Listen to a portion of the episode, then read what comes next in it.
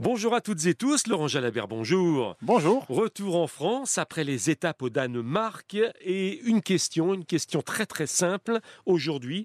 Euh, est-ce que c'est une autre course, est-ce que c'est une autre stratégie qui risque de se mettre en place? Pas évident, hein. c'est pas évident que ce soit une autre stratégie, euh, mais euh, le Tour de France poursuit son avancée avec cette étape qui est quand même euh, difficile, hein, avec six côtes de quatrième catégorie. C'est un terrain très accidenté, les monts du Boulonnais, les coureurs qui font les 4 jours Dunkerque connaissent bien. C'est un terrain où ce sera difficile pour, pour les équipes de contrôler.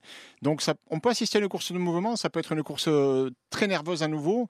Certes, après un, jour de, relâche qui aura certainement fait un peu de bien, on, va retendre un petit peu tous les câbles parce que la tension va être à son maximum à nouveau aujourd'hui, je pense. Les coureurs euh, auraient préféré euh, enchaîner les jours de course, mais voilà, le règlement de l'UCI l'impose euh, lorsque le, grand départ est très très loin.